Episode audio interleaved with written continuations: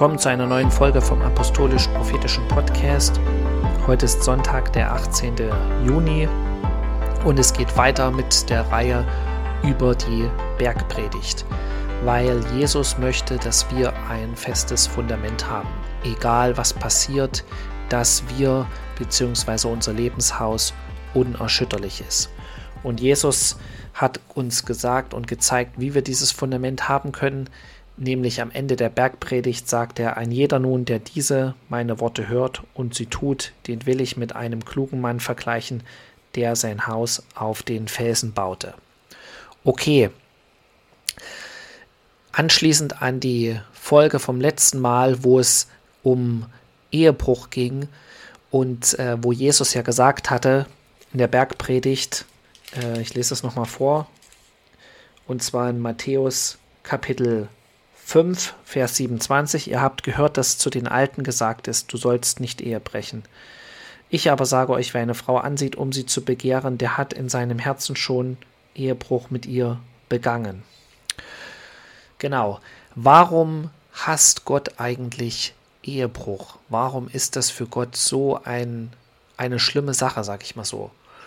Und das wollen wir uns heute noch ein bisschen genauer angucken, weil das hat das letzte Mal nicht ausgereicht oder als ich fertig war, kamen mir einfach noch diese Gedanken, dass das eigentlich unbedingt noch gesagt werden muss, beziehungsweise dass das einer der Gründe ist, der Hauptgründe, warum Gott Ehebruch hasst und warum, man könnte man sagen, der Teufel so sehr darauf bedacht ist, Ehen zu zerstören, Ehen kaputt zu machen. Ja, weil die Ehe ist das Fundament für eine funktionierende Gesellschaft. Und ähm, deswegen will ich noch mal kurz zu Malachi gehen. Und zwar Malachi Kapitel 3. Das hatten wir auch das letzte Mal gelesen. Äh, da steht äh, ab Vers, nee, Kapitel 2, ab Vers 14. Und ihr fragt, warum? Weil Jahwe Zeuge war zwischen dir und der Frau deiner Jugend, der du nun untreu geworden bist, obwohl sie deine Gefährtin und die Frau deines Bundes ist. Vers 15, das ist das Entscheidende. Und hat er sie nicht eins gemacht, ein Überrest des Geistes für ihn? Und wonach soll das eine trachten? Nach göttlichem Samen. Ja, und das ist, steht hier mit Ausrufezeichen. So hütet euch denn in eurem Geist und niemand werde der Frau seiner Jugend untreu. Und nochmal den Anfang von Vers 16, denn ich hasse die Ehescheidung, spricht Jahwe, der Gott Israels. Okay, also, was ist das Ziel eigentlich der Ehe? Ja, es geht nicht nur um dich.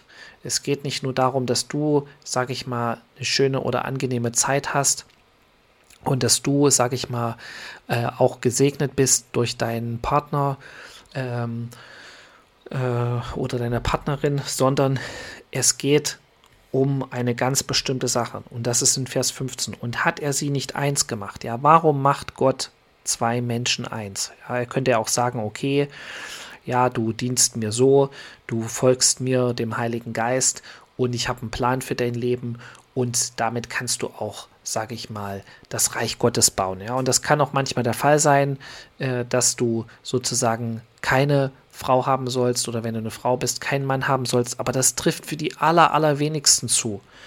Sondern hier sagt er, hat sie eins gemacht, ein Überrest des Geistes für ihn. Und wonach soll das eine trachten? Nach göttlichem Samen. Ja, und das ist genau das, was der Teufel nicht will. Warum der Teufel Ehen und Familien, könnte man sagen, in unserer heutigen Zeit so attackiert mit allem möglichen Schmutz und Verführung und Lüge durch Filme, durch das Internet, um Menschen auseinanderzubringen, Ehen kaputt zu machen. Weil es geht um deine Kinder. Es geht nicht nur um dich. Auch wenn Gott dich beruft, da geht es nie nur um dich, sondern Gott sagt ja, als er Mose begegnet im brennenden Dornbusch, das ist im zweiten Buch Mose, in Kapitel 3, Vers 5, da sprach er, tritt nicht näher heran, ziehe deine Schuhe aus von deinen Füßen, denn der Ort, wo du stehst, ist heiliges Land. Und er sprach, ich bin der Gott deines Vaters, der Gott Abrahams, der Gott Isaaks und der Gott Jakobs. Da verbarg Mose sein Angesicht, denn er fürchtete sich, Gott anzuschauen. Also Gott offenbart sich als der Gott Abrahams, Isaaks und Jakobs gegenüber Mose. Ja. Und das bedeutet, Gott ist der Gott der Generation. Gott ist der Gott von Abraham, man könnte sagen dem Großvater, Isaak dem Vater und Jakob dem Sohn. Und, und das ist genau das, was äh, wir verstehen müssen. Gottes Plan ist immer mit den Generationen. Gottes Plan, wenn er dich beruft, wenn er dich rettet, da geht es nie nur um dich, um deine persönliche Errettung oder dass du, sag ich mal, nicht in die Hölle kommst, sondern, äh, sondern in den Himmel, sondern es geht immer um die nachfolgenden Generationen, die nach dir kommen, um deine Kinder und deine Kindeskinder. Man könnte sagen, Gott denkt mindestens drei Generationen im Vor, äh, voraus oder vor, drei Generationen voraus. Und das ist genau das, was zerstört wird durch Ehebruch. Man könnte sagen, die Kette wird zerbrochen, weil dann die Kinder äh, getrennt werden von den Eltern oder von einem Elternteil oder sie leben teilweise bei dem einen Elternteil oder teilweise bei dem anderen oder nur noch bei dem einen und gar nicht mehr bei dem anderen. Und das, was Gott eigentlich machen will mit deinen Kindern und deinen Kindeskindern, das wird zerstört. Und sie sehen natürlich auch nicht mehr das Bild, das Bild, was sozusagen äh, du an deine Kinder weitergeben sollst, nämlich, dass äh, du in einer Bundesbeziehung lebst, dass äh, weil die Ehe ist ein Bund. Und wenn das zerbrochen ist und dann die Frauen oder die Männer oder wie auch immer äh, dann noch äh, andere Partner haben danach, das ist auch ein, sage ich mal, ein falsches oder ein schlechtes Vorbild für die Kinder und beraubt sie eigentlich auch für ihr eigenes Leben. Ja, es kann natürlich sein, dass selbst wenn die Kinder sowas gesehen haben oder selbst wenn du aus einer Familie kommst, die eine Scheidungsfamilie ist, dass du es hingekriegt hast. Aber ich sage mal, bei den meisten ist das im Hinterkopf. Sie orientieren sich an ihren Eltern. Und wenn sie dann in großer Not sind, in großen Problemen in ihrer Ehe, dann kommt es höchstwahrscheinlich zu einer Scheidung, weil ihre Eltern haben sich auch scheiden lassen. Und die Wunden, die dadurch geschlagen wurden, da kommen auch meistens Lügen rein in die Leute, dass dann vielleicht, wenn du Eheprobleme hast und deine Eltern haben sich auch scheiden lassen, dass dich dein Vater oder deine Mutter falsch berät, wenn du dann um Hilfe suchst. Wenn du Hilfe suchst und um Rat ersuchst und sie sagen, ja, Männer sind immer so und so oder Frauen sind immer so und so und das ist die beste Lösung gewesen, sich zu trennen und zu scheiden, zum Beispiel.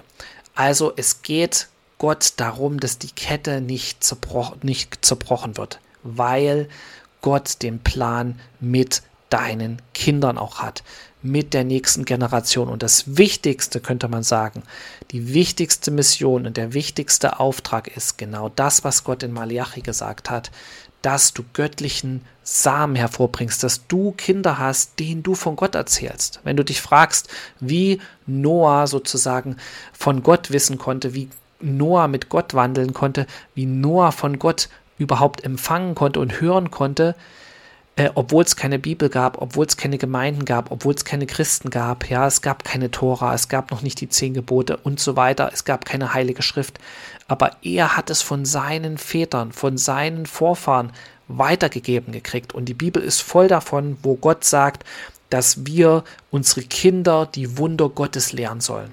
Oder deswegen wurden auch viele Feste in Israel eingesetzt. Damit, wenn die nachfolgenden Generationen fragen, wie Pessach zum Beispiel, warum feiern wir das? Damit dann sozusagen die Väter predigen konnten und sagen konnten, genau das hat Gott in der Vergangenheit für uns getan. Damit das äh, nicht in Vergessenheit gerät, damit auch die nachfolgende Generation, ich sag mal, Gott kennenlernen kann. Und wie kannst du Gott kennenlernen? Du musst jemanden haben, der dir davon erzählt, der dir von den Dingen erzählt, die Gott schon getan hat. Im Leben deiner Vorfahren zum Beispiel oder im Leben de deiner Eltern. Weil es heißt, der Glaube kommt von der Predigt. So. Und ähm, genau.